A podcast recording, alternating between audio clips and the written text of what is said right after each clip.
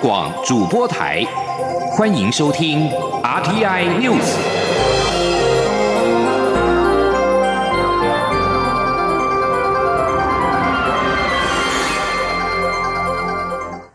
听众朋友您好，欢迎收听这节央广主播台提供给您的 RTI News，我是张顺祥。联合国秘书长古特瑞斯十六号在联合国安全理事会呼吁，立即终止以色列跟巴勒斯坦的致命暴力冲突，并警告双方战斗可能会让中东地区陷入到没有办法控制的危机。古特瑞斯在联合国安理会表示，必须要停止战斗，必须立即停止。他还说，过去一周间造成近两百人丧命的暴力冲突令人震惊。古特瑞斯表示，他有可能激起没有办法控制的安全跟人道危机，并且进一步的助长极端主义，不仅是在被占领的巴勒斯坦地区和以色列，甚至是整个区域。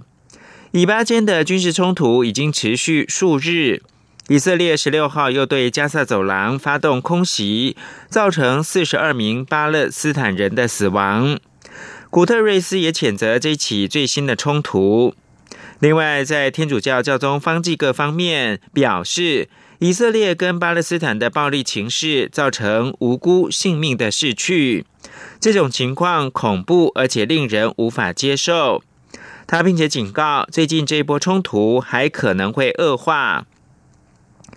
方济各经常在梵蒂冈使徒宫窗边的周日谈话当中谈论时事。十六号，他也呼吁中东地区要冷静下来。方济各恳请应该负责者停止操弄干戈，步上和平之道。国际社会也应该要协助。以色列医疗救护组织表示，约旦河西岸犹太人屯垦区的吉瓦特基夫一座犹太教堂，十六号发生看台座位区倒塌事故，造成至少两个人死亡，超过一百个人受伤。以色列的紧急医疗救护组织红色大卫之星发言人表示，至少有两名信徒丧命。救护车跟军方的直升机陆续的将伤者送到医院。这起事件发生在一座部分结构正在施工的犹太教堂。红色大卫之星发言人还告诉以色列媒体，事发的时候有数百人聚集在教堂参加犹太五旬节的节庆。就在世界各国正面临新一波的二零一九冠状病毒疾病 （COVID-19） 疫情之际，美国总统拜登日前宣布支持放弃疫苗专利。不少专家认为，拜登此举可能没有办法解决短期的疫情危机，但是企图借此重建美国在国际防疫上的领导地位。请听以下专题报道。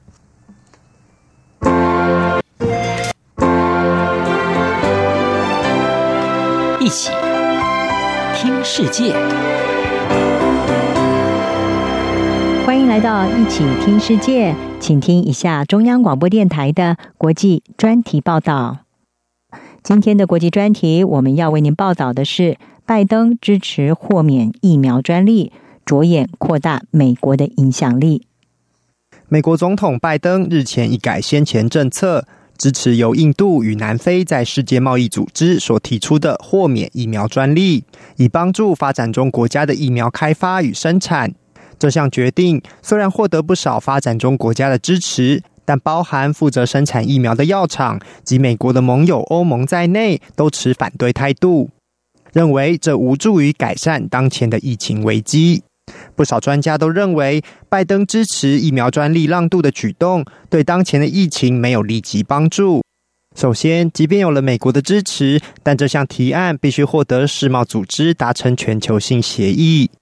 光是谈判协商就至少要花上数个月的时间。其次，即便各国同意专利让渡，允许各国药厂可以自行生产特定厂牌的疫苗，而不用担忧侵犯专利。然而，这并不代表各国就能快速生产疫苗，因为疫苗生产涉及庞大的生产设备、关键技术移转以及专业技术人员，还有是否有充足的原料供应，这些都是短期内难以改善的问题。国际制药生产联盟主席库尼就认为，专利权的豁免无法解决真正问题。The waiver as such 这个豁免是个简单，但是对复杂问题来说却是个错误的答案。我们需要的是解决真正的问题，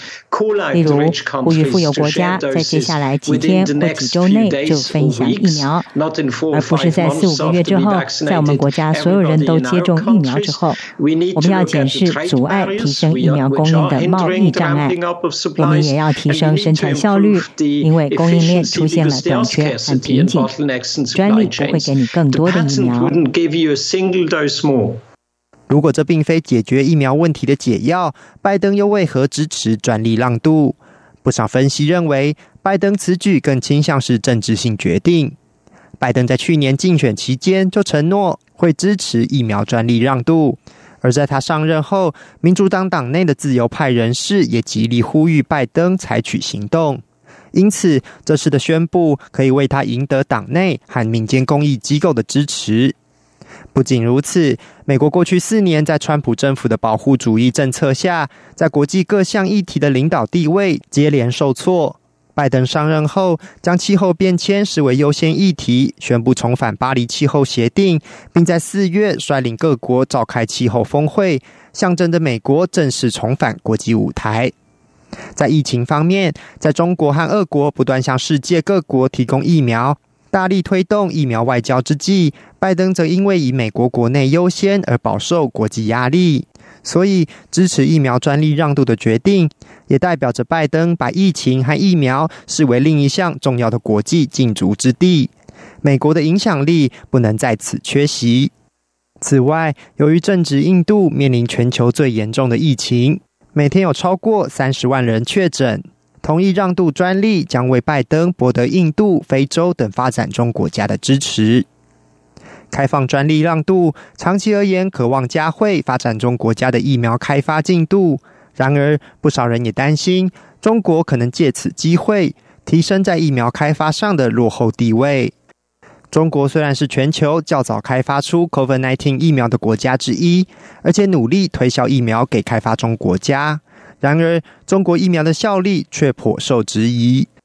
世卫组织虽然不久前批准了中国国药集团疫苗的紧急使用，但是世卫组织专家日前也发布报告，指出国药集团疫苗对部分族群的保护效力不足。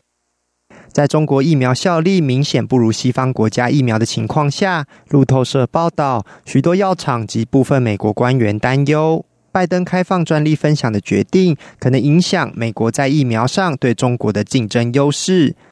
当然，拜登政府也可能透过未来在世贸组织的谈判来化解这些疑虑。尽管如此，不少专家仍对专利让渡保持着期待。认为长期而言可为发展中国家的疫苗开发带来注意。不过，流行病学教授、世界卫生组织科学委员会成员卡林认为，专利让渡只是第一步。他说：“When you look at this step，当你检视步骤，很棒的消息是，美国现在支持智慧财产权议题，这是重要的第一步。但是，它只是第一步而已。”我们现在必须检视未来的行动，确保生产量能、技术性知识，还有所提供的科技转移。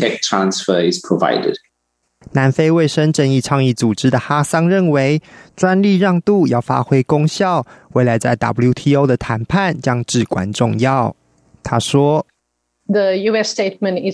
美国的声明只限在疫苗领域智慧财产权协定的豁免，原本是针对所有 COVID-19 的技术。所以，作为公民社会，我们真正关切的是谈判不能拖太久，因为我们没有时间了。因为你知道，全球立即就有许多的疫苗需求。如果你看到在印度、斯里兰卡还是尼泊尔正发生的事，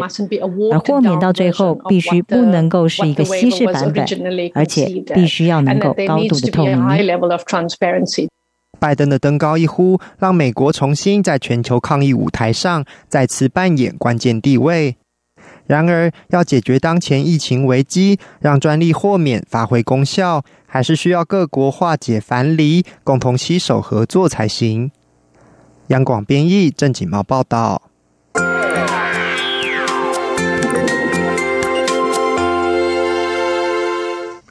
体育新闻：西班牙网球名将纳达尔十六号以七比五、一比六、六比三击败世界男单排名第一的乔科维奇，赢得个人生涯第十座意大利公开赛的冠军。纳达尔迎战去年意大利公开赛冠军的乔科维奇，十六号的这场决赛耗时两个小时又四十九分钟，最终纳达尔是以七比五、一比六、六比三取胜。赛后，纳达尔表示：“第十度拿到这座奖杯，真是太神奇了，这是难以想象的。”纳达尔十六号夺冠之后，也追平了乔科维奇坐拥三十六座 ATP 大师赛金杯的纪录。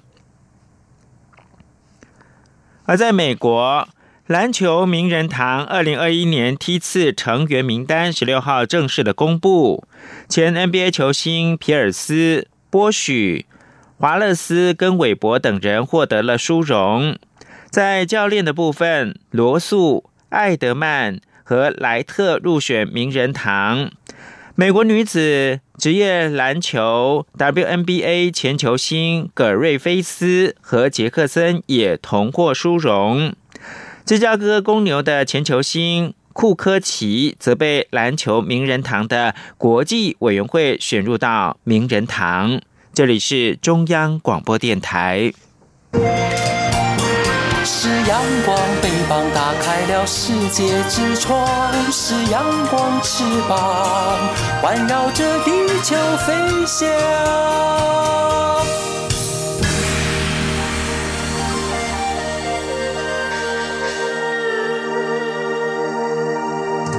现在是台湾时间清晨的六点四十二分，又过了十八秒。我是张顺祥，继续关注的是台湾的 COVID-19 疫情，本土疫情持续的升温。中央流行疫情指挥中心十六号公布新增两百零七例 COVID-19 的确诊病例，其中只有一例是境外移入，其他的两百零六例全部是本土个案，而且大部分都已经厘清了感染源。由于连日本土案例都暴增上百例，指挥官也就是卫副部长陈时中也宣布，授权地方政府公布确诊者的公共场所足迹，但必须要注意各自保护，避免二度伤害。至于是否将双北防疫等级升到四级封城，陈时中强调，措施不是越强越好。强度太高，反而是不利全民防疫。现在封城将脱法者众，重点还是要每个人都要做好防疫新生活，尽量减少外出跟聚会，不要传假讯息。请听央广记者谢嘉欣的采访报道。台湾十六号新增两百零七例武汉肺炎确诊个案，其中一例属于境外移入，为印度籍二十多岁女性，于五月八号自印度入境，持有搭机前三天内的检验阴性报告，来台期间无症状，于十五号确诊。其余两百零六例全为本土个案，共九十男一百一十六女，介于未满五岁至八十多岁，发病及裁剪日介于四月六号到五月十五号，包括。新北市九十七例，台北市八十九例，彰化县九例，宜兰县及新竹县各三例，桃园市及基隆市各两例，台中市一例。就感染源而言，指挥中心表示，这两百零六例中，仅剩四十八例还在做疫调，厘清感染源，其他则已经查明。指挥官卫福部长陈时中说：“台北茶艺馆相关的哈一百零五例。”那万华活动史相关的四十四例，哦，那某社团相关的有五例，那宜兰游艺场群聚的有三例，那南部进香团的有一例，那剩下还有四十八例在疫调中。啊，这大概是最新的一个资料。陈时中指出，由于确诊案例实在太多，行政院长苏贞昌与各地方县市开会研商后，确定授权各直辖市、县市政府依照指挥中心发布的原则来公布个案公共场所活动时，但需注意各自保护，避免造成当事人二度伤害。至于双北是否再提升防疫层级至四级进入封城，陈时中重申，防疫措施不是越强越好。若过强，像是现在直接封城，会沦为脱法者众，造成民众与政府对抗，反而不利全民防疫。现在最重要的是落实个人防疫新生活，避免外出聚会，且不是低于室外十人、室内五人的聚会不罚就可以尽量聚会，还是要能免则免。他还说，全民动起来做好防疫，不传假讯息，以国外经验来看，都是对公共卫生有效的做法。中央。广播电台记者谢嘉欣采访报道：双北的 COVID-19 确诊人数持续增加。新北市十六号决定在新北联合医院的板桥院区设立社区的筛检站，并增加专责的病房以及集中检疫所。台北市也增设了第五处的快筛站，快筛阳性者会先送到安心检疫所隔离观察，若经过 PCR 检测确诊，再安顿到专责的医院。记者欧阳梦平报道。全台今天新增两百零六例 COVID-19 本土确诊个案。其中新北市有九十七例，台北市也有八十九例。新北市长侯友谊下午在应变会议后召开记者会，他指出，新北市十六家医院在五月十号到十五号共筛检了三千两百九十一件，包括自费及框列筛检，共有一百二十一人确诊，确诊率百分之三点六七。面对新北市的确诊数目不断上升，为了提升筛检量能，新北市将自明天中午起于联合医院板桥院区设立。社区筛检站，他说：“板桥区今天就有三十二例的确诊个案，所以为了提升我们的筛检量能，在新北联合医院板桥院区，我们要设立社区的筛检站，这里面我们也会有快筛，来降低社区群聚感染的风险，防堵。”疫情的扩散。侯友谊今天上午也邀集十八家医院院长召开防疫应变会议讨论。他指出，为了提升医疗量能，一些无症状及轻症病患将移至集中检疫所，以减轻医院的压力。目前新北市已经征调集中检疫所共一百八十个房间，以及隔离防疫旅馆四百零三间。除了清空专责病床外，也会在四十八小时内再增加六百五十六床。之后第二阶段再增加一千多床。不能一次就把量能用完。至于台北市，目前已经开设三处快筛站及一处 PCR 检测站。今天又协调三总支援，在位于蒙甲大道和西园路路口的青草广场设置第五处筛检站。副市长黄珊珊指出，十五号共快筛了六百三十六人，阳性率将近百分之十，但快筛阳性者还必须经过 PCR 检测才能确诊，因此会先送到安心检疫所隔离观察。他说：“快筛阳性的民众，我们全部都后送到我们的安心检疫所，也就是健谈。所以，我们这边的民众他都会留置观察，然后我们会移到安心检疫所去，在短暂的隔离。待专责医院的病房开出之后，我们也会安顿到他专责医院去。那也在这部分也在跟中央请求协助，以及协调。所以，这个部分我们所有的快筛阳性，我们都会收治，不会让他回到家里去，好让大家。”社区里面烦恼。黄珊珊指出，为了避免排队人潮过多，北市筛检站将发放号码牌，民众领取号码牌后，等到约定的时间再前往筛检。他也请大家体恤医护人员的辛劳。另外，医师工会也和柯文哲联系，表示愿意提供协助。等到支援力量加入，就会再增设筛检站，或是增加现有的筛检量能。关于医疗量能问题，柯文哲则表示，他与卫福部次长石崇良、指挥中心专。家咨询小组召集人张尚纯讨论过，如果确诊者过了十天都没有症状，或是症状很轻，不需要太多医疗照护，就会尽速转出病房。而且北市医疗资源相对充足，台北市民可以放心。中央广播电台记者欧阳梦平在台北采访报道。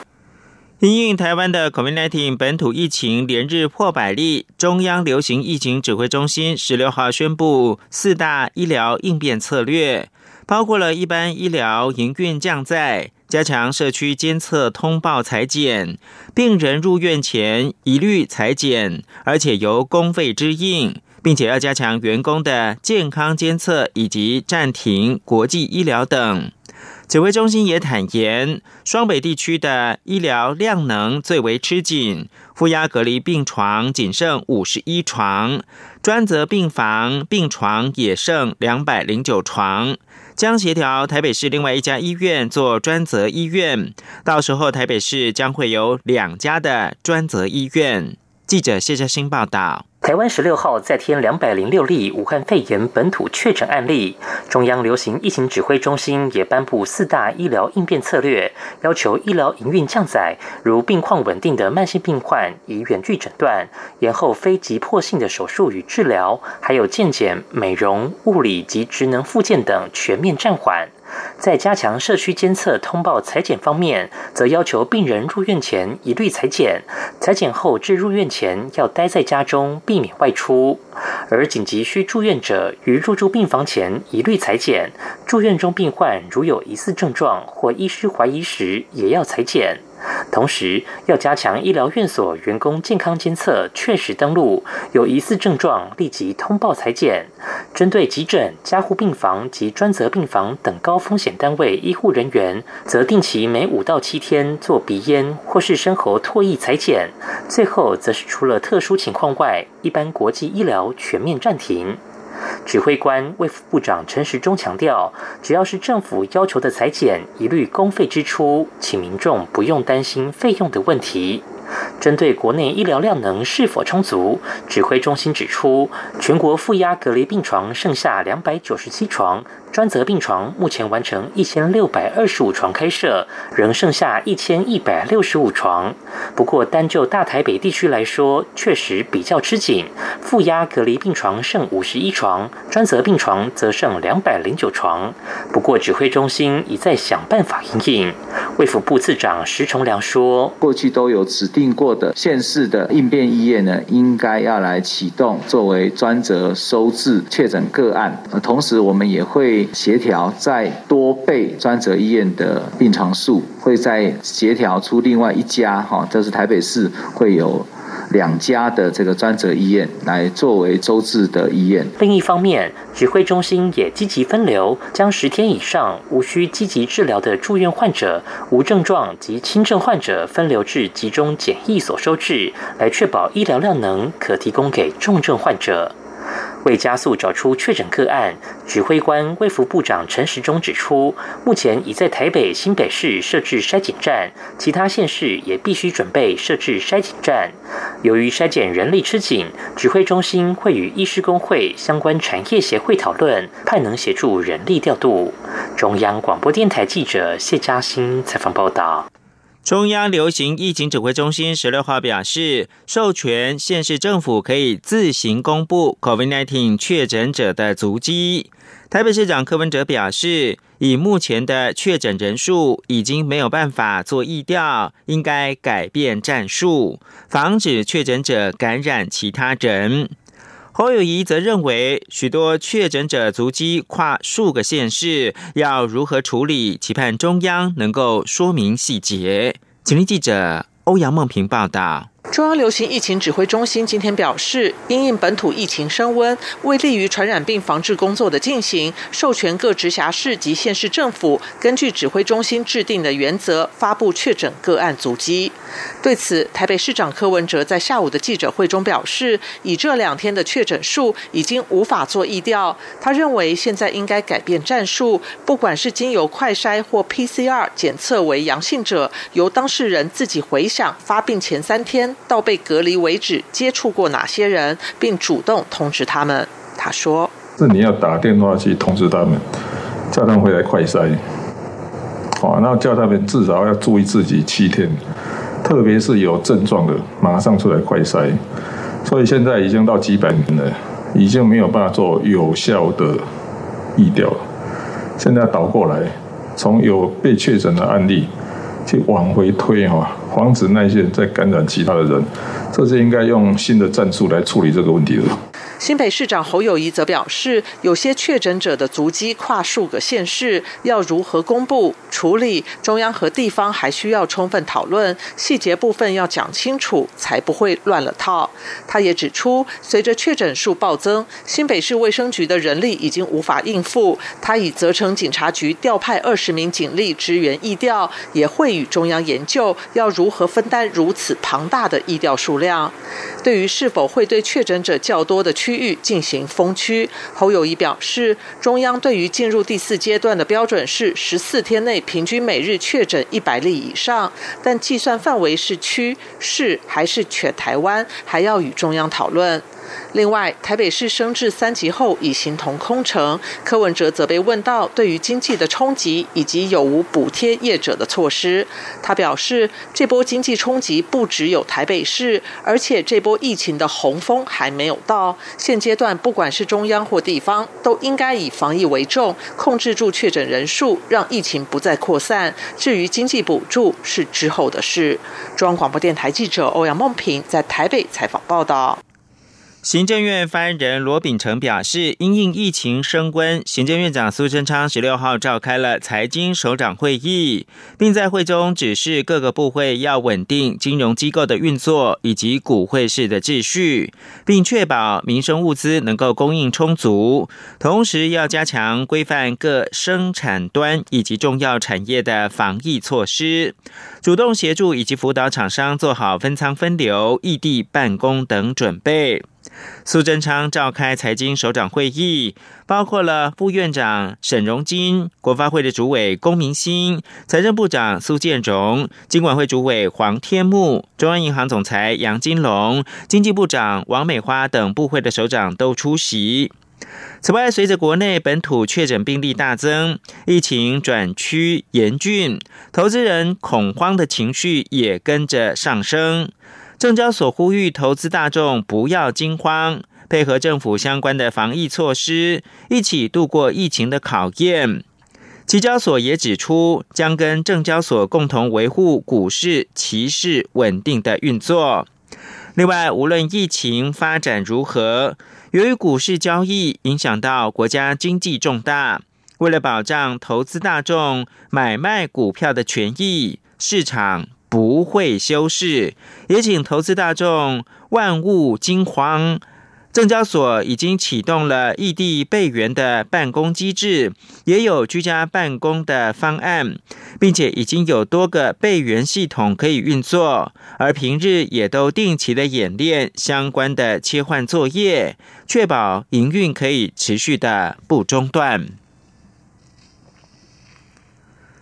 十八年前临危受命，最终成功度过 SARS 疫情的团队，包括了抗煞总指挥李明亮、陈建仁等人，针对台湾近日爆发新冠疫情的社区感染，十六号深夜共同发表声明，除了强调台湾确实正面临到最艰困的时刻，也呼吁国人严守抗疫的纪律，遵守三级警戒各项规定，一定可以度过最艰难的时刻。Yeah. 声明首先发表在李明亮的脸书，前副总统陈建仁也随即转推分享。这份联署声明包括了李明亮，也就是总统府的资政，还有是陈建仁，也就是前副总统；林奏言是卫福部的前部长，张宏仁是前健保局长，以及郭旭松是前阳明大学的校长，也就是前疾管署长等当年的抗煞领导团队。